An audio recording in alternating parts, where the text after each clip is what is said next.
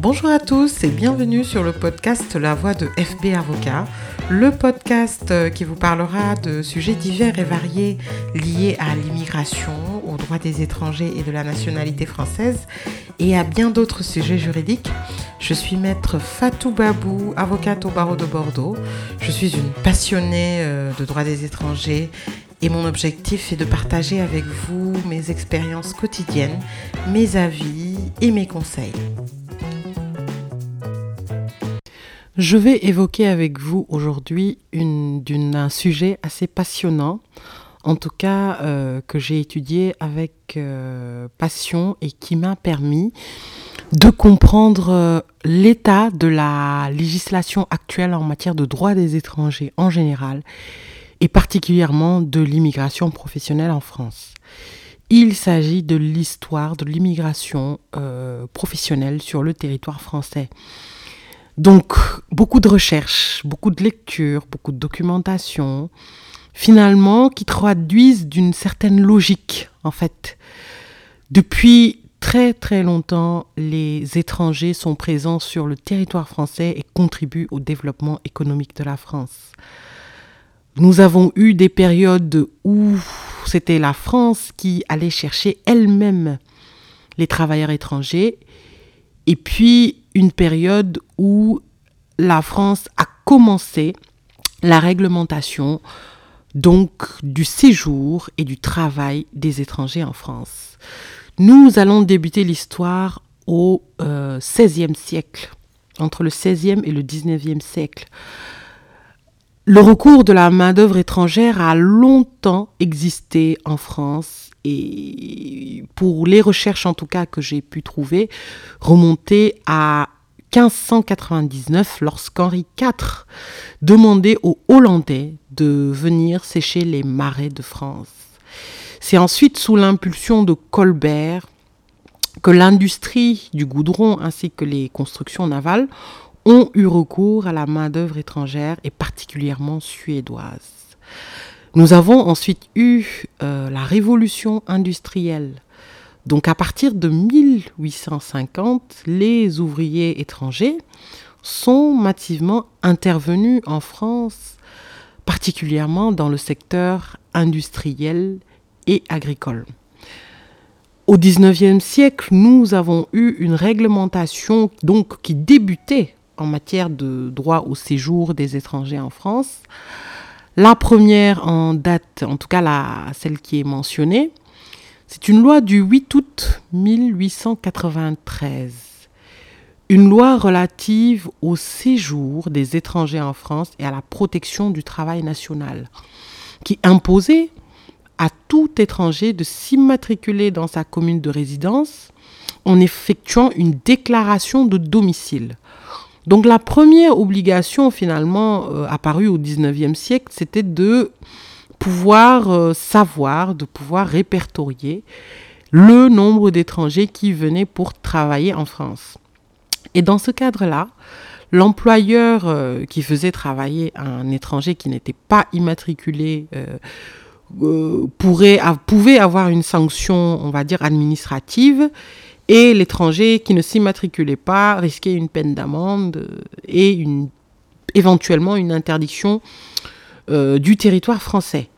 Nous avons ensuite eu donc deux décrets en 1899, un premier euh, du 10 août 1899 et un second du 11 août, qui autorisaient au préfet la limitation euh, du nombre d'ouvriers étrangers selon la nature des travaux de la région. Donc, euh, nous euh, avons la première prérogative qui est attribuée au préfet afin de limiter l'immigration, donc en fonction des difficultés de recrutement et de la main-d'œuvre dans les régions.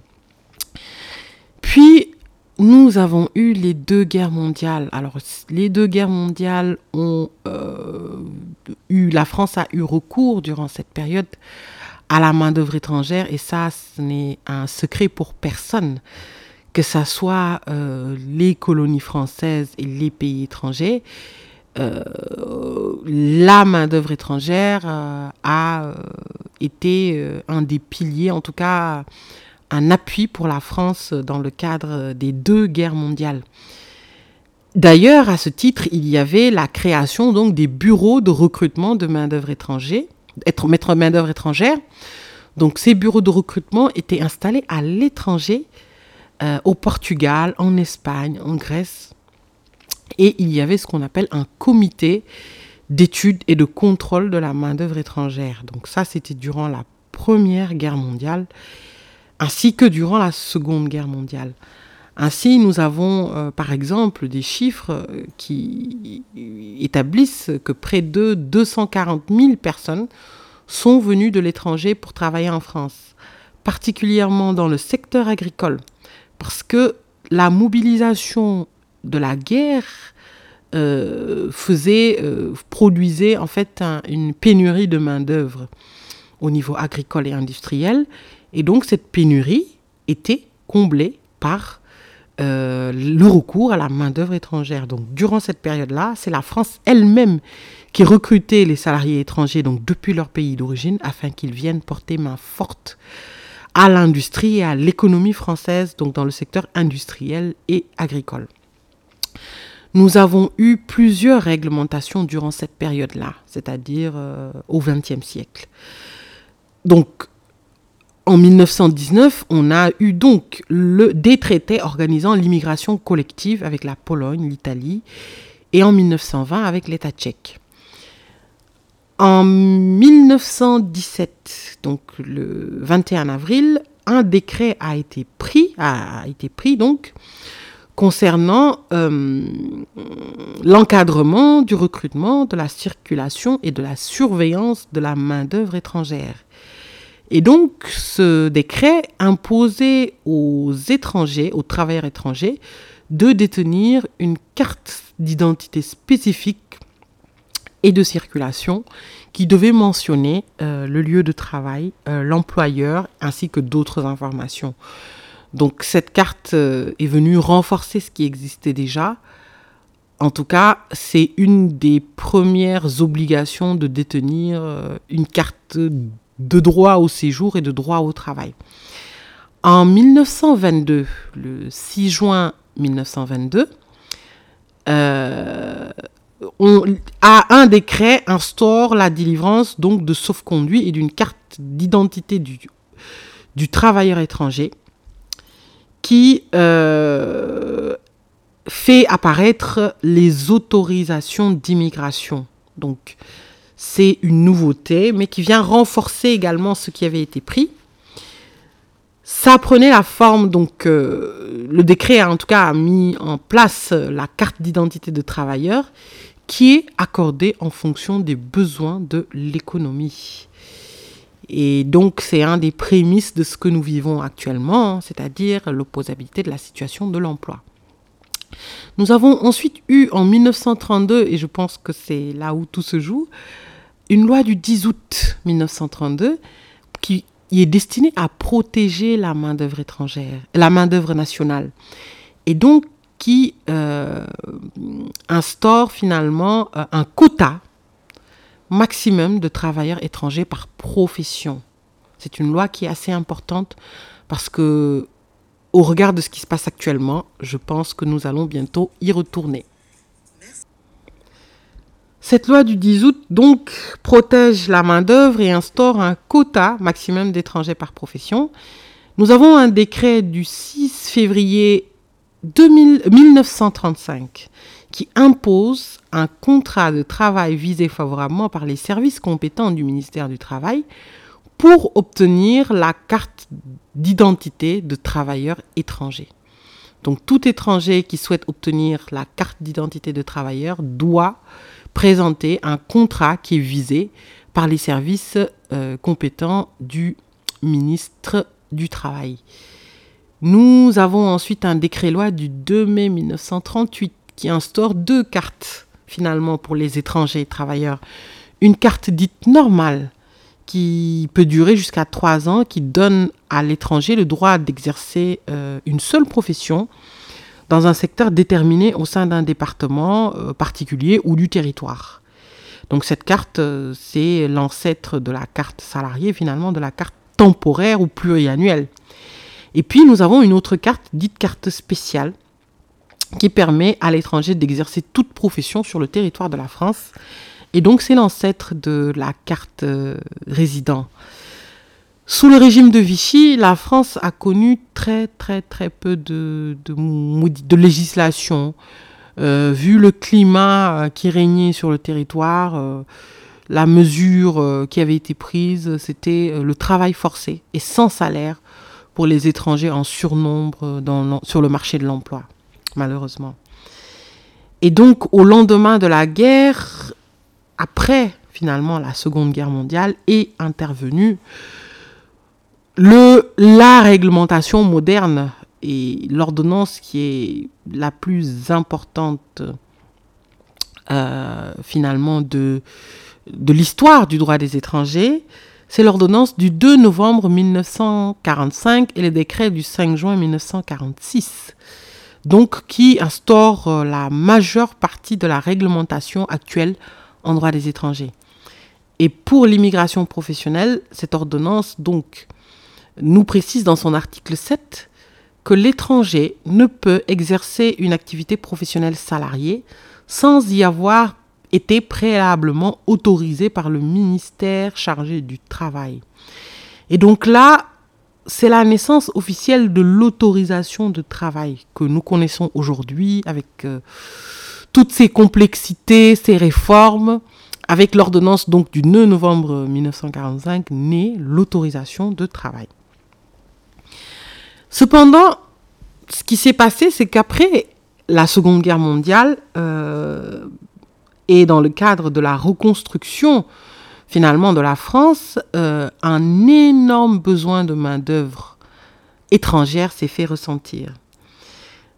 Et donc, nous avions eu euh, plusieurs travailleurs étrangers finalement qui sont entrés irrégulièrement en France et qui ont été régularisés sur la production d'un contrat de travail ou d'une promesse d'embauche.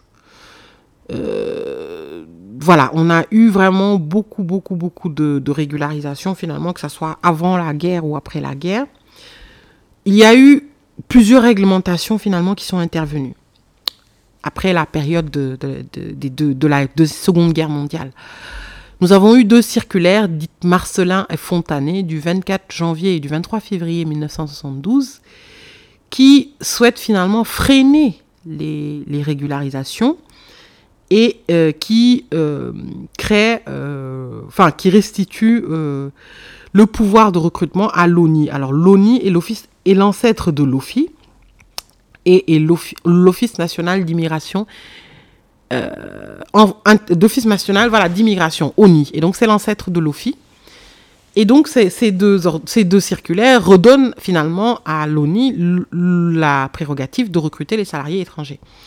Nous avons ensuite euh, une très grande mobilisation en 1973 contre ces deux circulaires-là et une circulaire dite GORS, donc du nom du ministre du Travail, a permis la régularisation de 40 000 travailleurs étrangers en France, donc hors procédure légale.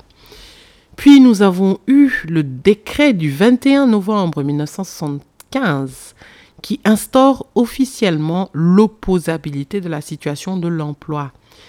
Et euh, en effet, euh, donc cette, ce décret dispose que la délivrance ou le renouvellement de l'autorisation de travail, donc qui a été créée par l'ordonnance de 45, euh, que dans ce cadre-là, donc du renouvellement ou de la délivrance de l'autorisation de travail, l'administration devra apprécier la situation de l'emploi présente et à venir dans la profession et dans la zone géographique dans laquelle l'autorisation est sollicitée.